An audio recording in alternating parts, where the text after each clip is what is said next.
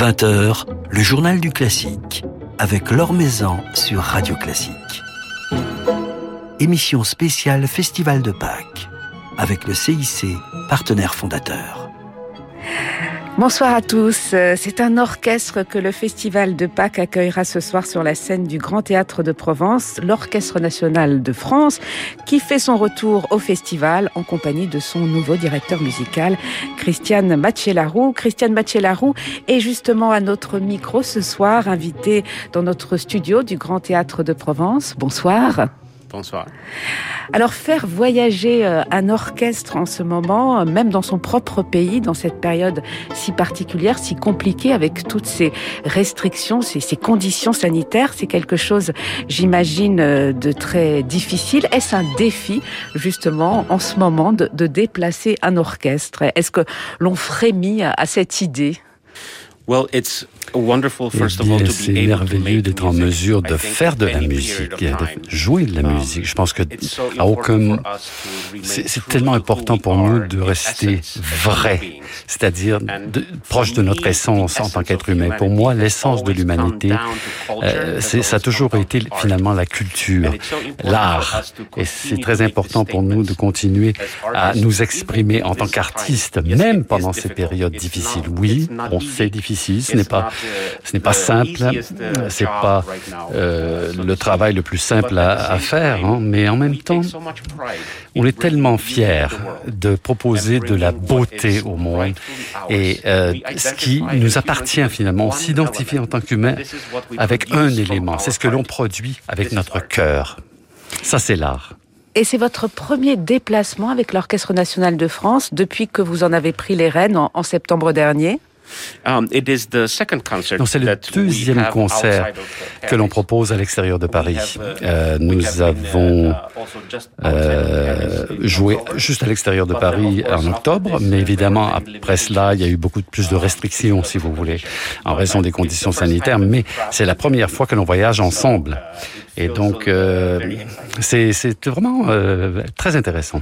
Et c'est votre première venue, Christiane Mathieu-Larou, à Aix-en-Provence? Non, je suis venu à Aix-en-Provence dans le passé, mais c'était dans une ma vie d'avant en tant que violoniste. Et je suis venu ici euh, comme violoniste il y a environ 20 ans. Alors vous êtes euh, depuis euh, quelques mois, depuis le, mois de septembre, le directeur musical de l'Orchestre national de France. Vous avez été nommé à ce poste alors que vous ne vous connaissiez que très peu avec l'orchestre. Vous n'aviez dirigé, je crois, que deux concerts avec ces musiciens. Il s'est passé quelque chose de très fort et d'une façon assez instinctive. Vous avez décidé de, vous lancer dans, cette aventure commune alors que vous n'aviez eu que, peu de, de relations. C'est l'instinct qu'il a emporté sur euh, la réflexion, euh, prendre son temps. Il s'est passé un peu la même chose avec l'Orchestre de Paris et, son nouveau mhm. directeur, Klaus Mekele, qui se mhm. connaissait à peine. You know, it's vous savez, c'est vraiment intéressant comme la façon que les, orchestres choisissent un, chef. Euh, ce n'est pas ce qui fait sens nécessairement. Ce n'est pas vraiment logique, mais on se choisit mutuellement avec nos cœurs. Les musiciens parlent par leurs sentiments, leurs émotions, à travers leurs sentiments, leurs émotions. Je crois que c'est cet élément de coup de foudre finalement, euh, qui, que parfois il faut se jeter et il faut avoir la foi. Et ça arrive lorsque on sent que les choses sont vraies. Il faut avoir confiance en son cœur. Et pour moi, lorsque j'ai rencontré l'Orchestre national de France, ça a été un moment tellement précieux, tellement... Euh, nous ça a été vraiment une première rencontre extraordinaire. Et je, je suis revenu rapidement après pour les et j'ai voulu créer euh, renouveler ce moment. Et ça, ça s'est renforcé en fait, ce que j'avais senti au début. C'était tout à fait normal. Ça sent, on, on a pensé que c'était vraiment naturel. Alors avant euh, de rejoindre l'Orchestre national de France et l'Orchestre de la radio de Cologne, hein, puisque vous êtes arrivé en Europe, Christiane Machelarou, pour diriger deux orchestres à Paris et à Cologne, vous avez fait l'essentiel de votre carrière de chef aux États-Unis, notamment avec l'orchestre de Philadelphie. On va vous écouter quelques instants avec cet orchestre avant d'évoquer votre parcours. Un enregistrement qui a d'ailleurs été récompensé l'année dernière par un Grammy Awards. Votre enregistrement du concerto pour violon de Wynton Marsalis avec l'orchestre de Philadelphie et avec la violoniste Nicola Benedetti. En voici le troisième mouvement.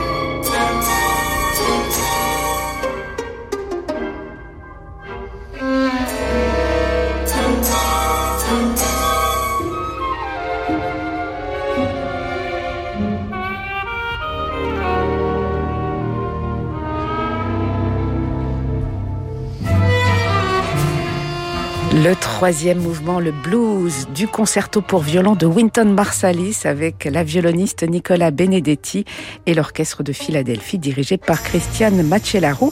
Christiane Macellarou qui est avec nous dans notre studio de Radio Classique ici au Grand Théâtre de Provence. On vous écoutait avec cet orchestre de Philadelphie euh, que vous avez euh, dirigé. C'est un orchestre euh, avec lequel vous vous êtes épanoui en tant que chef, avec lequel vous avez grandi.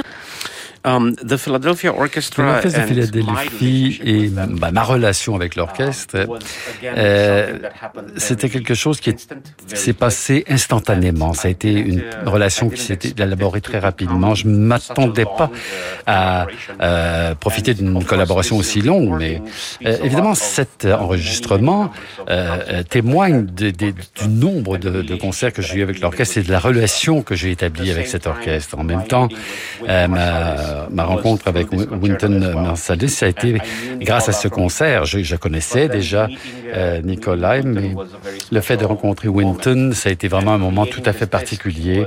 Et de faire ce, cet enregistrement, c'est quelque chose... On savait pas si ça serait possible, en fait.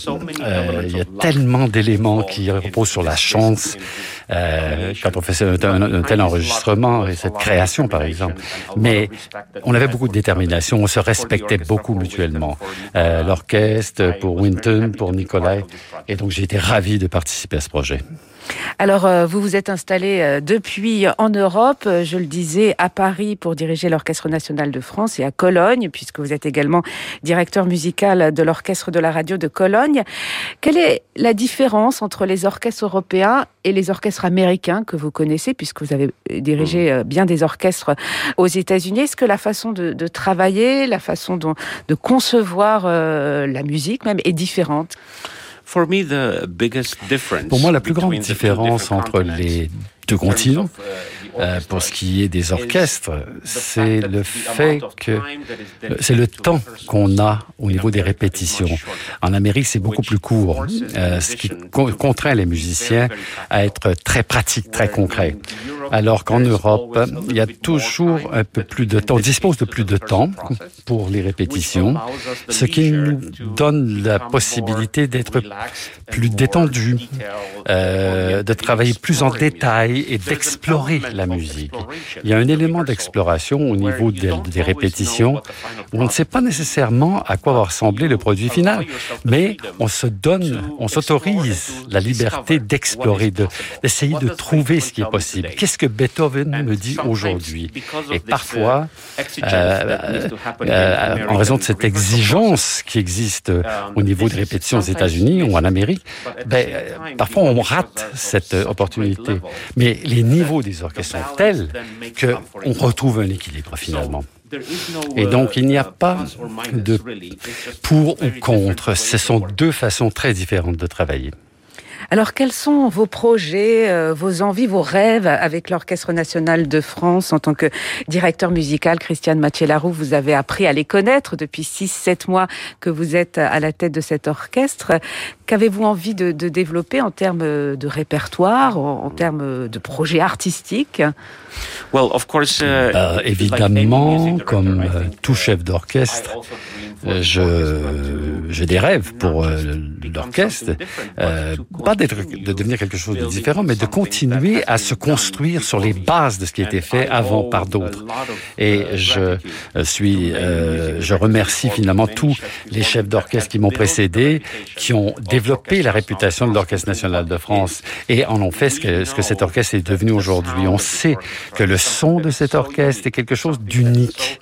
C'est euh, euh, ça, a une telle importance, c'est un trésor et qui est reconnu partout dans le monde. Et pour moi, de pouvoir contribuer au travail sur ce son, parce que le son, c'est pas quelque chose qu'on peut définir, une personne peut définir. C'est une combinaison du travail. Les chefs d'orchestre avant moi, les musiciens avec qui je travaille, ben, tous contribuent à développer, un, à, créer cet ingrédient. Pour moi, euh, le fait de pouvoir continuer ce travail, c'est une grande responsabilité, mais également un honneur. Et mon rêve, c'est d'être en mesure de disposer, d'arriver au temps où je dis c'est l'Orchestre national de France et mais rien d'autre ne compte finalement. Et les gens sauront que si on va à un concert de l'Orchestre national de France, ben, c'est un événement, une destination privilégiée où le public va euh, se sentir comblé par l'art, ce qu'apporte l'art à nos vies, les relations que, que, ça établit entre nous, l'amour que l'on ressent et le côté spirituel qui, qui est créé autour. En tout cas, vous en parlez avec beaucoup de passion et beaucoup d'amour de l'Orchestre national On va l'écouter, euh, Christiane Bachelarou, euh, on va écouter l'orchestre avec votre prédécesseur Emmanuel Krivine et avec le pianiste Bertrand Chamaillou qui vient de nous offrir trois merveilleux concerts ici au Festival de Pâques. Voici un extrait, le final du cinquième euh, concerto de Camille Saint-Saëns, l'Égyptien.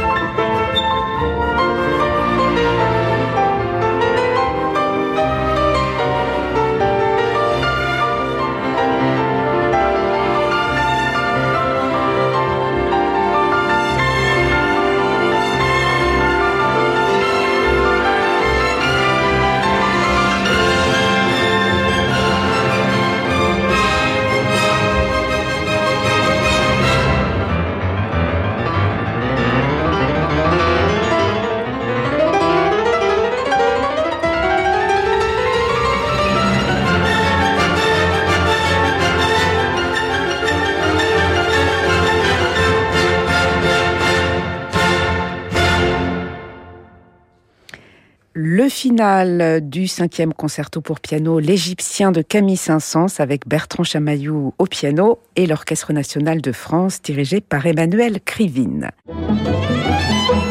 Maison sur Radio Classique.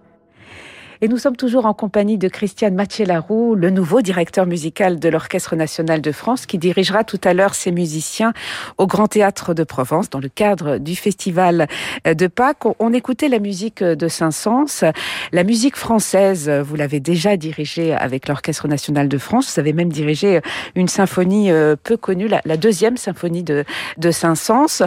Euh, la musique française, c'est quelque chose que vous allez tout naturellement continuer à développer avec cet orchestre Uh,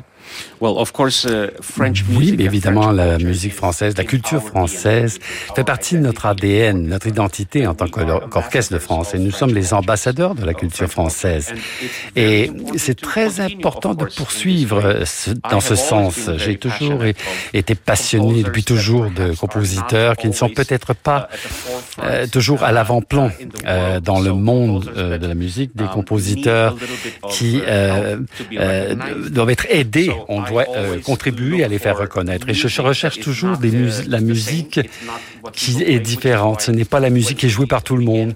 Et c'est la, raison pour laquelle en septembre on a commencé la saison. J'ai choisi la musique de Saint-Saëns, mais pas des choses qu'on connaît tous, qu'on connaît déjà. J'ai choisi la deuxième symphonie qui est peu connue, mais c'est un chef-d'œuvre euh, magnifique. Et de cette façon, euh, j'explore le répertoire symphonique du 19e siècle qui est parfois négligé. Et euh, au niveau de la musique française, évidemment, on se concentre sur ce que l'on connaît comme étant notre identité, euh, le début du XXe siècle, le grand répertoire de Ravel, de Debussy et de tous les compositeurs qui ont créé ce style musical. Mais pour moi, c'est également important de, de, de proposer l'inconnu. C'est, il en va de notre responsabilité d'être euh, le, le fil conducteur pour amener le public à comprendre cette musique et d'où viennent Ravel et Debussy. Et d'ailleurs, vous dirigez une œuvre peu connue de, de, Dvorak, en tout cas rarement jouée de Dvorak, ce soir ici euh, au Grand Théâtre de Provence, la cinquième euh, symphonie. Alors, Christiane Mathieu-Larou, on vous a entendu euh, tout à l'heure diriger la musique de Winton Marsalis, ce concerto mm. tout récent hein, dont vous avez, c'était le premier enregistrement mondial hein, de, de, ce concerto.